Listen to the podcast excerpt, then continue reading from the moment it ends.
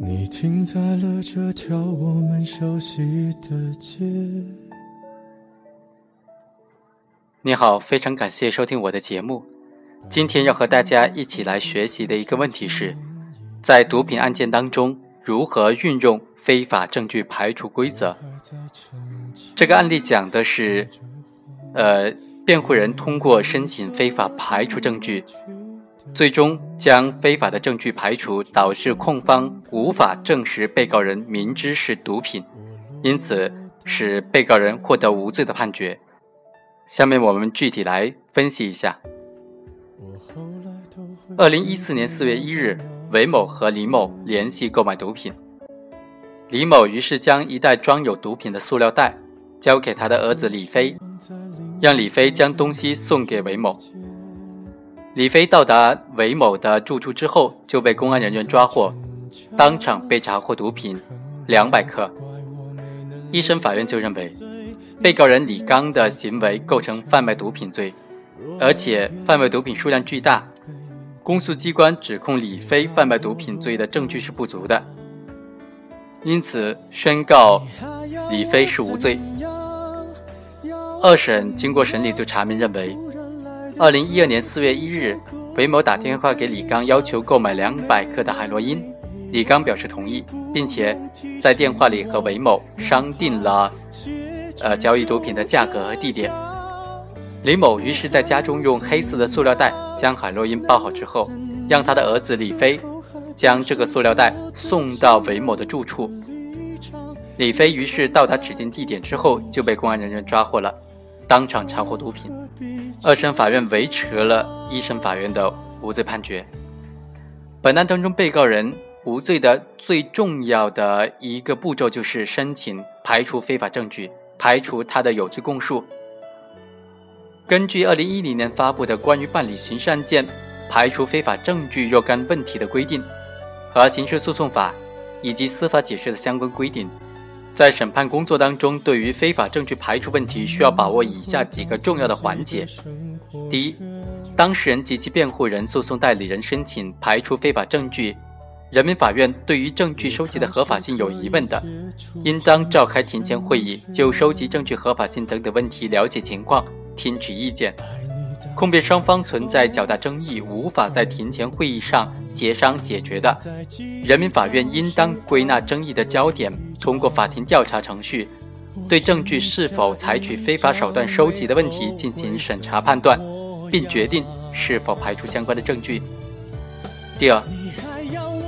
人民法院决定对证据收集的合法性进行法庭调查，应当根据申请人提供的线索材料。结合侦查机关的讯问笔录、讯问过程的同步录音录像、看守所管教人员的谈话笔录、住所检查员的记录、同监人员的证言、被告人出入看守所的身体检查记录、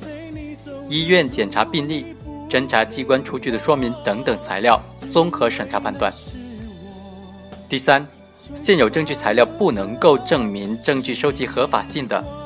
人民法院可以通知有关侦查人员出庭说明情况。经过人民法院通知，侦查人员没有正当的理由拒绝出庭说明情况的，不能够排除存在刑事诉讼法第五十四条规定的以非法方法收集证据情形的，人民法院对有关的证据应当进行排除。在本案当中，李飞已不知道他的父亲李刚让他送的是毒品，他在侦查机关的有罪供述。是侦查人员刑讯逼供的结果，于是申请对庭前有罪供述进行排除。法院经过审理就认为，侦查机关在二零一二年四月一日下午将李飞抓获，当晚二十点到二十二点对李飞进行第一次讯问。四月二日凌晨一点，办案人员将李飞带到当地的医院进行 B 超、心电图、血液。双下肢外伤等等进行检查，检查完之后，侦查人员并没有将李飞送往看守所羁押。四月三日，李飞才被送到看守所羁押之后，看守所对李飞再次进行健康体检，结果显示李飞身体健康，并没有外伤。对于李飞提出的排除其在审判前供述的申请，合议庭决定召开庭前会议，听取控辩双方对于非法证据排除的意见，归纳争议焦点。开庭审理时，公诉机关通过宣读李飞在侦查机关的供述、出示看守所收押登记表以及侦查机关依法办案的情况说明等等材料，来证明侦查人员对李某并没有刑讯逼供。但是，对侦查人员讯问结束之后，于凌晨带李飞到医院进行检查身体的原因，并没有作出说明。为了查明侦查人员在当地医院对李飞进行健康体检的原因，法庭要求侦查人员对李飞在医院的检查情况进行说明。侦查机关并没有予以回应，法庭依法通知相关办案人员出庭说明情况，但是办案人员也没有正当理由拒绝出庭。根据《非法证据排除规则》第七条的规定，法庭对被告人审判前供述取得的合法性有疑问的，公诉机关、公诉人应当向法庭提供讯问笔录原始的录音录像，以及其他的证据，提请法庭通知讯问时在场的其他人员或者其他证人出庭作证，仍然不能够排除刑讯逼供嫌疑的。应当提请法庭通知讯问人员出庭作证，对该供述取得的合法性进行说明。但是，公诉机关在一审开庭的时候出示的李飞的有罪供述、在押人员体检登记表，以及侦查机关依法办案的情况说明，并不足以证明取证的合法性。侦查机关对于李飞讯问时也没有按照法律规定进行同步录音录像，